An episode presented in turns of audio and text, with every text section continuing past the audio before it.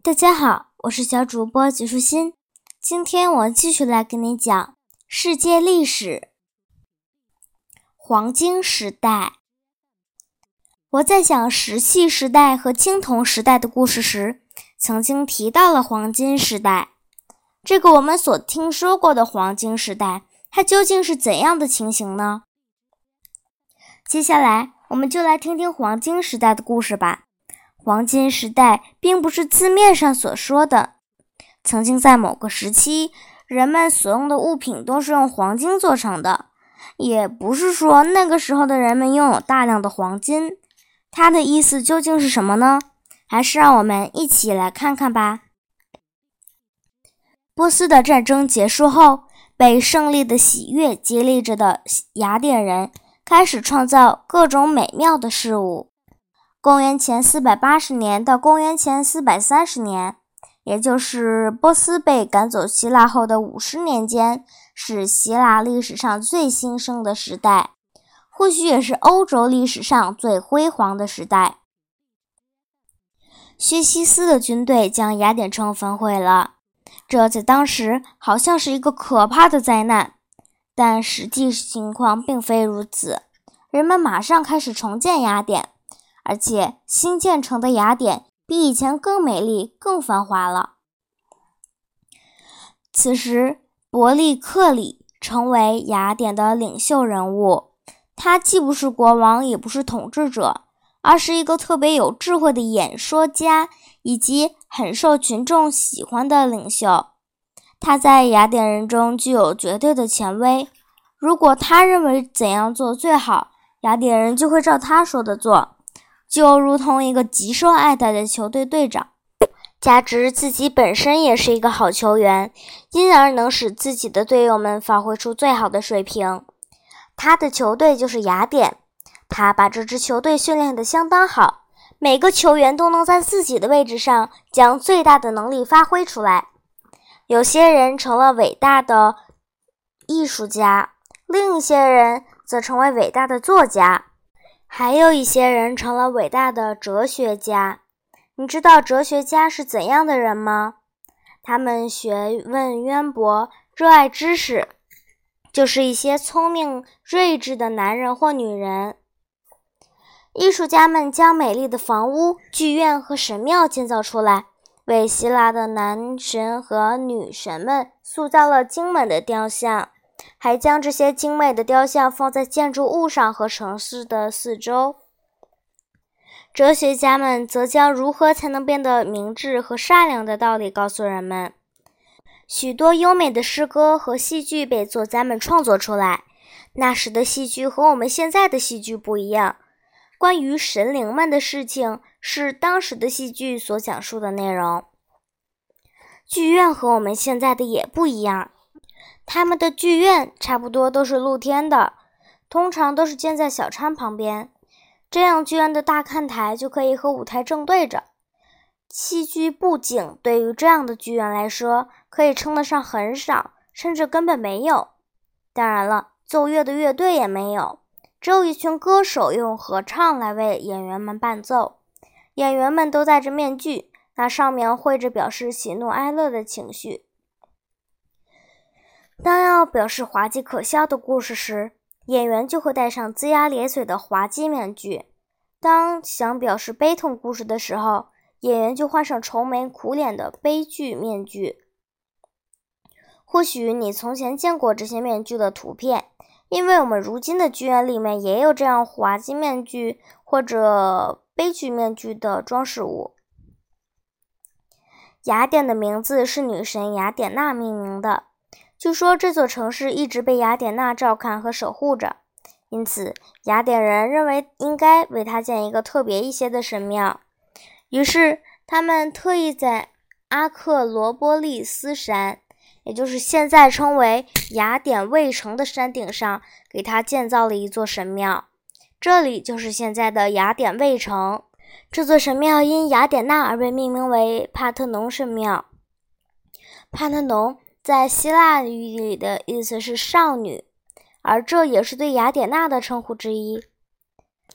有些人认为帕特农神庙是世界上最美丽的建筑之一，不过如今从照片上看，它已经被损坏的很厉害了。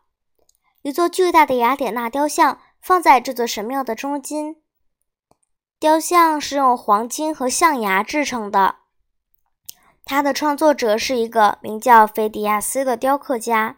据说，就像帕特农神庙是世界上最美丽的建筑一样，这座雕像也是世界上最美丽的雕像之一。不过，如今它已经不知道落到何方，没人会知道它如今的样子。我们能想到，对盗贼来说，那些黄金和象牙会是多大的诱惑？他们或许把它拆成一块一块偷走了。菲迪亚斯在帕特农神庙的外面也做了很多雕塑，可是如今其中的大部分雕塑都被挪走了，有些被陈列在博物馆中，还有些则被丢失或被损坏了。菲迪亚斯因帕特农神庙的雅典娜雕像和其他的那些雕刻品而声名远播，所以他被请去为众神之父宙斯制作雕像。这座雕像刻成后被放在奥林匹亚山上，那里是奥林匹克运动会举办的地方。相比于那具雅典娜的雕像，菲迪亚斯做的宙斯雕像要更精致。几乎达到了完美的程度，因此被称为世界七大奇迹之一。你还记得我在前面提到过七大奇迹中的两个吧？他们是埃及的金字塔和巴比伦的空中花园，加上这个已经是三大奇迹了。有趣的是呢，这三大奇迹分别在不同的大陆上。来试一试。看看自己能不能说出他们哪个在非洲大陆，哪个在亚洲大陆，那哪个在欧洲大陆呢？菲迪亚斯被称为世界上最伟大的雕刻家，可他却犯下了一个在希腊人看来是无法饶恕的罪行。当然，在我们现代人看来，他的做法也不算是什么无法饶恕的罪行。不过，希腊人判断被错的标准和我们不同。那他究竟犯下了什么样的罪过呢？原来，菲迪亚斯在他制作的雅典娜雕像的盾牌上面，将他自己和他朋友伯里克里的头像刻在了上面。当然，那只是盾牌上的一部分点缀而已。如果不注意，几乎注意不到它。但是在希腊人的观念中，在女神的雕塑上刻上人类的形象是一种不尊重神灵的行为，所以当菲迪亚斯做的这件事情被希腊人发现后，他就被关进监狱，最终死在监狱里。希腊人在建筑中使用各种各样的圆柱，如今在许多公共场合或一些私人建筑物里，这些圆柱仍然存在。我把每种圆柱的样子告诉你。看看你能找到多少。多里克式是帕特农神庙里面圆柱的建造风格。圆柱的顶端叫柱头，而多里克式圆柱的柱头形状就如同一个碟子，一个正方形盖在碟子上面。圆柱的底部是直接立在地板上的，没有基石或者垫子。多里克式。是一种男性化的风格，就因为这种圆柱朴素简洁，充满阳刚之气。第二种圆柱的风格是爱奥尼亚式，一个方形的基座位于爱奥尼亚式圆柱的柱头下面，在这个基座下面的柱头上有一些弯曲的装饰物，圆柱下面也有块基石。大多数认为。这种圆柱是女性化的风格，因为它比多利克式圆柱更加纤细修长，也有更多的修饰。第三种圆柱的风格是柯林斯式，相比于前两种圆柱，柯林斯式圆柱的柱头要高一些，而且有更多华丽的装饰。据说，第一位制作这种圆柱的建筑师灵感来源于偶然看到一个小孩儿。目前摆放的一个装满玩具的篮子。一片瓦盖在这个篮子上，而这片瓦恰好又在一根草的根上。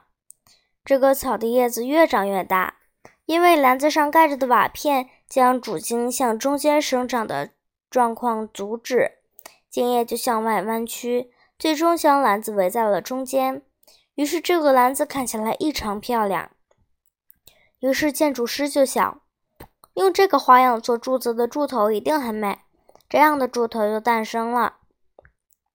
我曾经告诉几个男孩这三种圆柱的样子，让他们去看看周围的建筑，看看是不是有这样的圆柱，看谁找到的最多。